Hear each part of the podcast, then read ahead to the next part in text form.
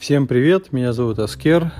А, я финансист по образованию, занимаюсь маркетингом, стратегиями и аналитикой. В этом подкасте я в общих чертах рассказываю о сферах своих интересов и вообще обо всем, что взбредет в мою голову.